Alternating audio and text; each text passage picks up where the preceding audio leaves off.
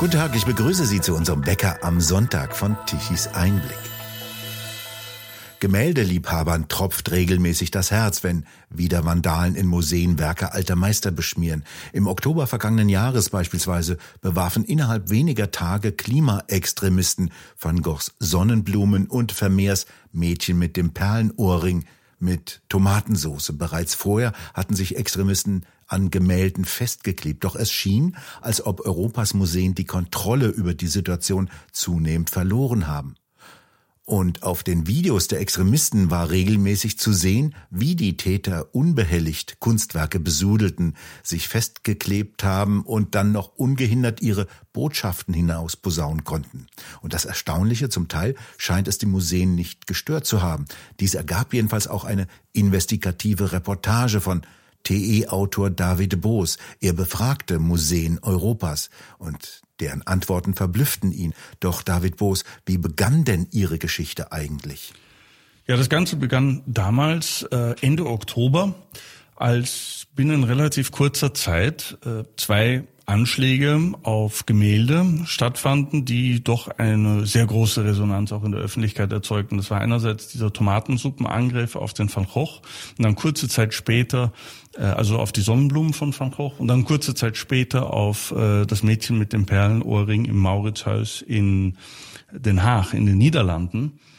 Und das war dann der Moment, äh, weil zu dem Zeitpunkt fanden ja bereits seit einiger Zeit diese Klebeaktionen, die gingen ja schon den ganzen Sommer durch. Äh, zu der Zeit kam dann der Punkt, wo man sich Sorgen machte, ja, wo wird das jetzt noch enden? Weil anstatt dass man der Situation Herr wurde, schien sie zu eskalieren. Also habe ich mich bei meiner eigenen journalistischen Verantwortung gepackt und äh, 20 der äh, bedeutendsten führenden Museen, Kunstgalerien in Europa angeschrieben, also darunter die National Gallery in London, äh, den Louvre in Paris, äh, das Rijksmuseum in äh, Amsterdam, das Prado in Madrid, äh, Uffizien in Florenz, äh, das, die Vatikanischen Museen, äh, natürlich viele deutsche Museen auch, unter anderem das Barberini, das ja auch geschädigt wurde durch solche Angriffe äh, aber auch viele andere und auch im osteuropäischen Raum. Und ich fragte die, ja, was sie eigentlich tun, um diese Dinge in den Griff zu bekommen? Welche Sicherheitsvorkehrungen treffen die, damit so etwas in Zukunft äh, nicht mehr stattfindet oder dass man dieser Situation wieder Herr wird? Es waren aber natürlich auch ähm, kritische Fragen dabei. Zum Beispiel, äh, wie es zu erklären ist, dass halt eben äh, auf den Videos, die es von diesen Anschlägen gab, zu erkennen war, dass eigentlich das Eingreifen der Museumsmitarbeiter, sagen wir mal vorsichtig, sehr zurückhaltend war vielerorts. Man hatte sogar das Gefühl, man ließe die gewähren. Also manchmal verging da einige Zeit zwischen dem ersten äh, Schütten und bis die sich dann angeklebt hatten und dann konnten die ihren ganzen Spruch aufsagen. Äh, da verging oft wertvolle Zeit, in der man etwas hätte tun können. Warum tat man da nichts? Und dann die daraus resultieren wahrscheinlich äh, wichtigste und kritischste Frage natürlich, wie Museen äh, darauf antworten würden oder dem entgegnen würden, dem Vorwurf, äh, dass sie heimlich mit diesen Angriffen beziehungsweise den Anliegen der Klimaextremisten sympathisieren würden. Ich denke, das sind legitime Fragen, äh, die ich auch in einer sehr ordentlichen Form vorgetragen und ausformuliert hatte. Allerdings äh, wenig überraschend, muss man wahrscheinlich dazu sagen, weil es so, dass ich da auf nicht sehr viel äh, Gesprächsbereitschaft traf. Also äh, vielerorts kam ich einfach als Antwort, äh, wir reden nicht über Sicherheitsvorkehrungen, weil das äh, würde unsere Sicherheitsvorkehrungen gefährden als ich dann den Museen erklärt habe, dass ich ja nicht den Code äh, zur Laseranlage erfragen wollte, sondern nur wissen wollte, wie man verhindern könnte, dass Leute mit Tomatensuppe oder Kartoffelbrei ins Museum kämen, wurde der Kontakt dann auch einfach wieder abgebrochen. Vielerorts gab es überhaupt keinen Kontakt. Also die meisten deutschen Museen, bis auf das Barberini, haben auf diese Anfrage nie geantwortet, trotz mehrfacher Erinnerungen und Bitten, doch irgendwie darauf einzugehen. Letztendlich äh, von den insgesamt 20 Museen antworteten nur zwei ausführlich. Das Museo del Prado in Madrid beantwortete schriftlich alle meine Fragen, wenn gleich auch ein bisschen kurz. Äh, und in den Uffizien äh, ermöglichte man mir sogar ein Gespräch mit dem deutschen Direktor nebenbei der Uffizien, Eike Schmidt, ein sehr interessanter Herr, äh, der mir ein Telefoninterview gab, das dann später auch beim European Conservative, für den ich ja auch schreibe, äh, in schriftlicher Form erschien.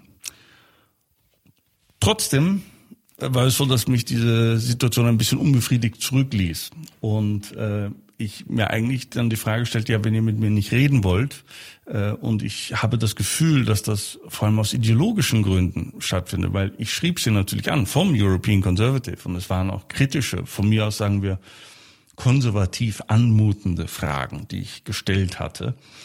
Äh, und wenn es da keine Gesprächsbereitschaft gab, dann denke ich mir, gut, äh, probieren wir es mal andersrum. Und äh, ich erfand eine Klimaaktivistin und Kunststudentin Annabel Görlach-Benani, äh, die in Berlin beheimatet ist, dort Mitglied der letzten Generation ist und äh, die, nachdem erst einmal die erste Geschichte ein bisschen gesackt ist und ein wenig Zeit verging, die sich an dieselben 20 Museen wandte. Nebenbei diese äh, Aktivistin bestand aus nichts weiter als einer Gmail-Adresse, die ich erfunden hatte und zu der es auch sonst weiter keinen Beleg im Internet gab. Äh, die wandte sich an dieselben 20 Museen und sagte, die sollen doch einfach mal sagen, was sie für den Klimaschutz tun, weil ja, die, Letz die Aktionen der letzten Generation hätten ja auch so ein bisschen äh, zusätzliche Werbung auch für die Museen bedeutet. Und sie würde einen Artikel für Weiß Germany schreiben und die sollen mal rüberkommen mit, äh, was sie da machen. Der Ton war also bewusst auch ein anderer. Es war nicht höflich, es war keine formelle Anfrage, es war einfach ein bisschen dahingerotzt. Und Wunder, oh Wunder, stieß das auf weitaus mehr Resonanz und äh, sehr viel Fleiß auch bei vielen der Museen. Und es zeichnete sich also ein, ein deutliches Gefälle ab. Also während zum Beispiel auf meine ursprüngliche Anfrage noch die äh, Museen in Südeuropa äh, fleißig antworteten, also zumindest das Prado und die Uffizien, äh, blieb aus Südeuropa nun eigentlich die Reaktion aus, aber der deutschsprachige Raum erwachte auf einmal und sah in der Beantwortung der klimarelevanten Fragen äh, seine Stunde gekommen um äh, hier eben sich als Musterschüler hervorzutun. Und ich bekam also seitenweise Dokumente zugeschickt, sehr freundlich. Und äh, natürlich bohrt man dann auch nach und versucht auch rauszufinden, wie weit kann man gehen, was, was kommt da noch alles. Äh, und eigentlich musste ich mich gar nicht wirklich anstrengen, äh, als ich dann vom Kunsthistorischen Museum Wien dann eine ganze Reihe von Antworten bekam über das, was man nicht alles tue, um das Klima zu retten. Und das sind natürlich auch ganz viele Ausstellungen mit sehr kritischen äh, Themen über Kolonialismus und, und, und alle möglichen Dinge dabei, äh, wurde mir einfach ein, ein äh, Interview angetragen, ein Gespräch äh, mit einer der führenden Persönlichkeiten des Wiener Museumsbetriebs, um es einmal so zu sagen. Äh, das war eine Gelegenheit, die ich gerne wahrnehmen wollte. Es gab nur das kleine Problem, ich bin nicht Annabel Görlach-Benani. Und wenngleich es natürlich verlockend wäre, es darauf ankommen zu lassen, dass mein Gegenüber mir das in einem Gespräch äh, ausreden müsste, was ja heutzutage alles gar nicht mehr so einfach ist, äh, habe ich dann doch äh, beschlossen, auf die Suche zu gehen nach einer Partnerin, die bereit wäre, diese Annabel darzustellen. Da muss ich an dieser Stelle ein großes Dankeschön an Samira Klei aussprechen, äh, die sich dazu bereit erklärte und äh, mir dabei geholfen hat. Und so kam es dann auch, dass wir also gemeinsam ein Gespräch mit dieser Führungsperson führten, äh, bei der dann letztendlich sich herausstellte, dass also Museen nicht nur zutiefst äh, sympathisieren mit den Anliegen äh, der letzten Generation, sondern sie auch bereit sind, äh, sie walten zu lassen, die dabei zu beraten, wie sie Aktionen gestalten können. Sie sind bereit, mit ihnen gemeinsame Projekte zu planen, diese auch zu finanzieren. Verblüffend. Sie sind also auf Verständnis bei den Museen für diese Beschmieraktion gestoßen? Ja, natürlich. Also äh, ich hatte es ja in gewisser Weise darauf angelegt, äh, zu schauen, mit einer etwas pumpigen, äh, an, äh, mit einem etwas pumpigen Anschreiben zu sehen, ob es denn zumindest eines der Museen gäbe, das äh, auf diese Unverfrorenheit, die es ja eigentlich darstellt, nicht? Weil im Endeffekt, wir haben es ja mit Leuten zu tun, die selber als Vandalen in Museen aufgetreten sind, dort Schaden angerichtet haben äh, und sich nun äh, als moralische Instanzen praktisch gebären und äh, wieder äh, an die Museen herantreten und, und ihnen sagen, naja, jetzt sagt doch mal, was ihr zum Klimaschutz tut. Und äh, niemand ähm, hatte da in irgendeiner Weise etwas Kritisches darüber zu sagen. Im Gegenteil, äh, man empfing mich mit offenen Armen. Also auch der ganze Tonfall der Kommunikation war ein ganz anderer, während man sehr schmallippig und einsilbig war. Bei meiner ersten ursprünglichen Anfrage äh, begegnete man mir hier mit einer Herzhaftigkeit, wo wir über den, den, den Weihnachtsurlaub sprachen und man war schnell per Du und äh, also man merkte, äh, das Bekenntnis zu einer Ideologie und zu einer Gesinnung äh, schaffte hier eine gemeinsame Basis, auf der Dinge möglich sind. Also den Mitarbeitern der Museen, die die sich eigentlich um ihre Kunstwerke, ihre Ausstellungsgegenstände kümmern sollten, war das völlig egal, ob dann jetzt nur Kunstwerke beschmiert werden sollen oder nicht. Hauptsache es geht um künstlerisches Klimaretten. Ja, also das haben einige nicht äh, explizit thematisiert, äh, natürlich. Ähm, aber zum Beispiel in diesem Schlussgespräch äh, wurde sehr deutlich, dass eigentlich die Auffassung der Museen auch dahingehend ist, dass das, dass ihre Aufgabe vor allem in diesem sozialpolitischen Kommentar liegt, den sie praktisch zur Gegenwartspolitik abzuliefern hätten. Äh, dass also die Betrachtung der Kunstgegenstände als solcher einfach um ihrer Schönheit willen oder um ihrer ja, geschichtlichen Relevanz willen, die uns ja auch etwas über unsere eigene geschichtliche Identität auch sagen kann, das alles spielt dabei überhaupt keine Rolle mehr. Es geht nur noch darum, wie kann man so etwas äh, ja, tagespolitisch, ideologisch instrumentalisieren. Sie haben ja auch nach guten Möglichkeiten, äh, sich anzukleben, gefragt. Was wurde Ihnen denn geantwortet? Ja, das war eine der schönsten Fragen, äh, wo ich mir gedacht habe, mal gucken, was dabei rumkommt. Und äh, das war ich weiß nicht, äh, für die, für die Zuhörer, die vertraut sind äh, mit äh, dem Werk von Dostoevsky mit den Brüdern Karamassow. Da gibt es diese eine Szene, als die Brüder Ivan und Smedjakov miteinander ein Gespräch darüber führen, wann sie wollen ja den Vater praktisch loswerden. Und Ivan äh, erzählt dann darüber seine anstehende Abwesenheit. Und in dem, was er darin nicht ausspricht, vermittelt er aber seinem Bruder eigentlich äh, eindeutig, äh, erteilt ihm eindeutig den Freibrief, äh, dass er eigentlich den Vater an diesem Moment umbringen könnte. Und diese Art von Karamassow Pakt, das ist das, was sich hier eigentlich auch abspielte. Äh, es wurde gesagt, ja, äh, man könne uns natürlich keinen Freibrief geben, um oder kein grünes Licht geben, um uns irgendwo anzukleben, fügte dann aber hinzu, leider. Und man wiederholte das einige Mal und es wurde gesagt, Sie wissen, was ich meine. Ich kann Ihnen natürlich kein grünes Licht geben, etc. etc. Aber es wurde dann mit uns eigentlich ein Szenario, wie man so etwas in einem Museum, äh, in dem Fall einem ethnologischen Museum in Wien, ähm, durchführen könnte. So ein Szenario wurde vollständig durchgespielt, bis hin damit, dass wir also uns vor allem an äh, Menschen aus Ozeanien wenden sollten, die uns dabei unterstützen, weil wenn das weiße Menschen machen würden, ähm, dann würden damit ja eigentlich nur alte koloniale Narrative des 19. Jahrhunderts fortgeführt und das wäre wieder Unterdrückung und Rassismus und was weiß ich alles. Es würde ein schlechtes Signal senden. Das heißt, man sagte uns nicht, kleben Sie sich hier an. Man sagte uns aber sehr wohl, äh, es ließen sich Leute finden, die uns sagen könnten, wo man sich hier gut ankleben könnte. Was sagt denn das aus über das Verständnis der Museumsleitungen und des Museumspersonals zu ihrem Museum, zur Kultur und zu den Klimaklebern? Also was man, glaube ich, sehr deutlich erkennt, ist, dass das, was man in weiten Teilen des akademischen Raumes und im Kunst- und Kulturbereich äh, war schon lange bekannt natürlich, dass äh, Künstler im Allgemeinen sehr, das, was man früher liberal nannte, ist mittlerweile nicht mehr wirklich liberal, aber äh, sagen wir, dass Künstler tendenziell sehr links eingestellt sind, war bekannt. Und auch der akademische Raum ist da natürlich sehr politisiert. Ähm, Museen hatten oder Museen umgab lange Zeit der Nimbus eines einer konservativen Aura. Man sagt ja auch, dass etwas ist museal. Es ist äh, wurde ja auch gerade im politischen Raum dann häufig auch so ein bisschen abwertend benutzt, als ob das irgendwie nicht so ganz äh, auf der Höhe der Zeit ist.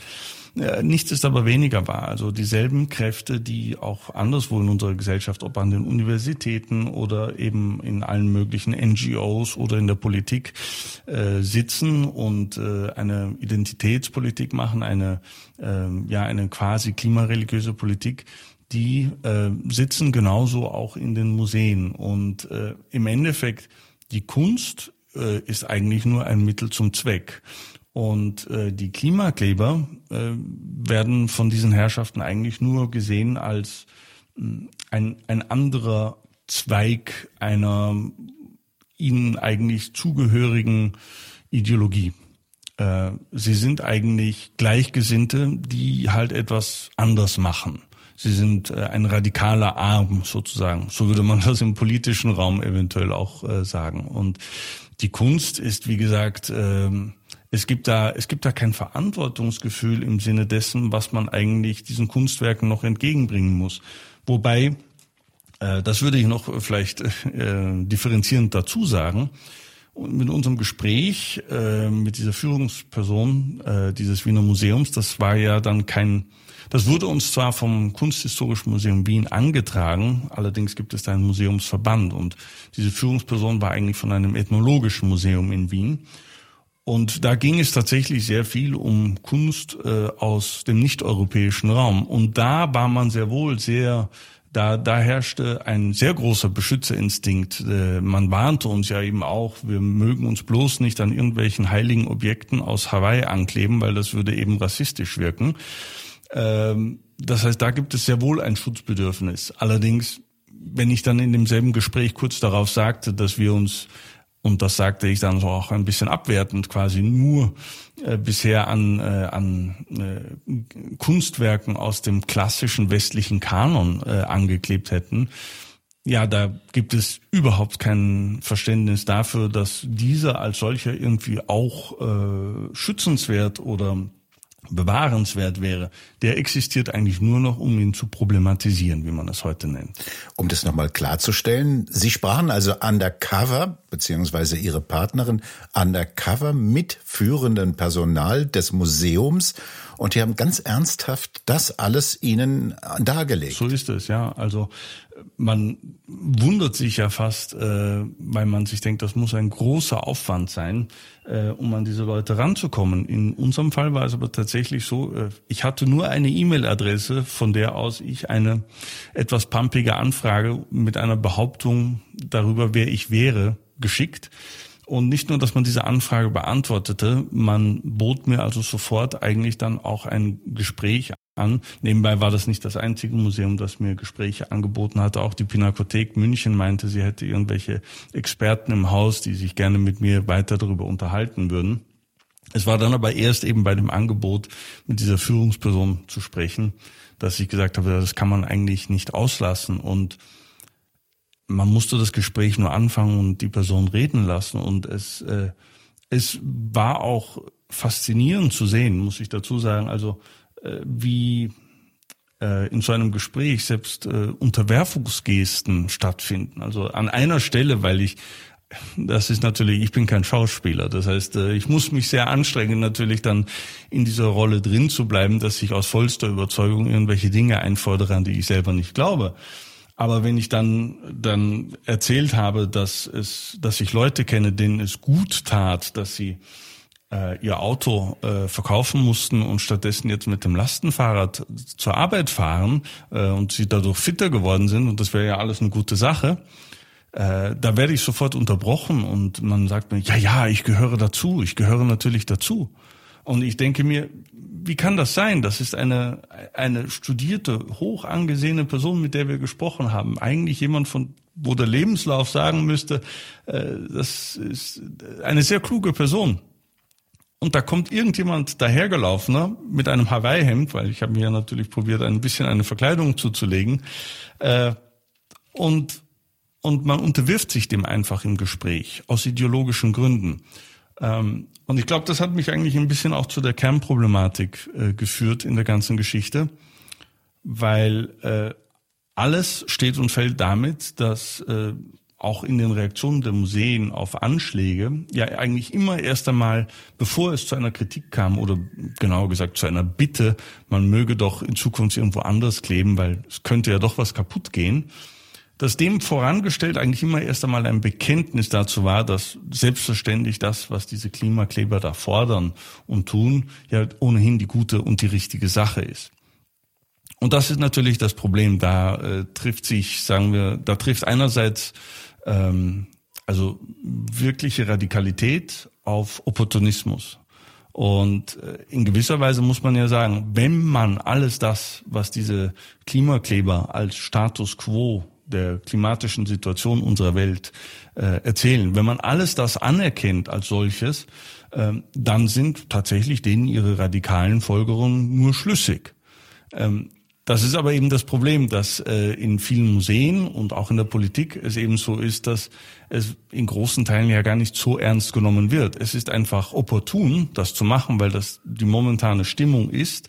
Das ist das momentane ja, Thema des Tages. Äh, und man möchte darin mitschwimmen und äh, sich darin auch selbst profilieren, was ja vor allem auch darin zum Ausdruck kommt, dass sehr viel ähm, ja opportunes äh, getan wird, also auch Ausstellungen, wo man sich sagt, ja, glaubt ihr wirklich eine Ausstellung über äh, Science Fiction und und Aussterbensnarrative würden den Planeten retten? Aber das sind genau die Sachen, die diese äh, Museen veranstalten.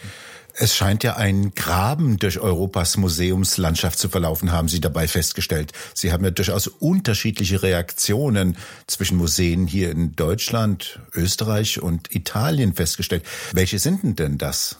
Absolut. Also man sieht äh, an den beiden Anfragen, die ich schriftlich gestellt hatte, also eine Sache kann man auf jeden Fall sagen, der Osten Europas ist nicht sehr gesprächsbereit. In Ungarn bekam ich immer nur Ablehnungen, in äh, Polen gab es ein Museum, das antwortete. Das eine Mal sehr knapp, das zweite Mal ein bisschen ausführlicher, aber äh, das war sehr wenig. Also ich verspürte da eine fast schon grundlegende Skepsis, äh, sich auf diese Themen einzulassen.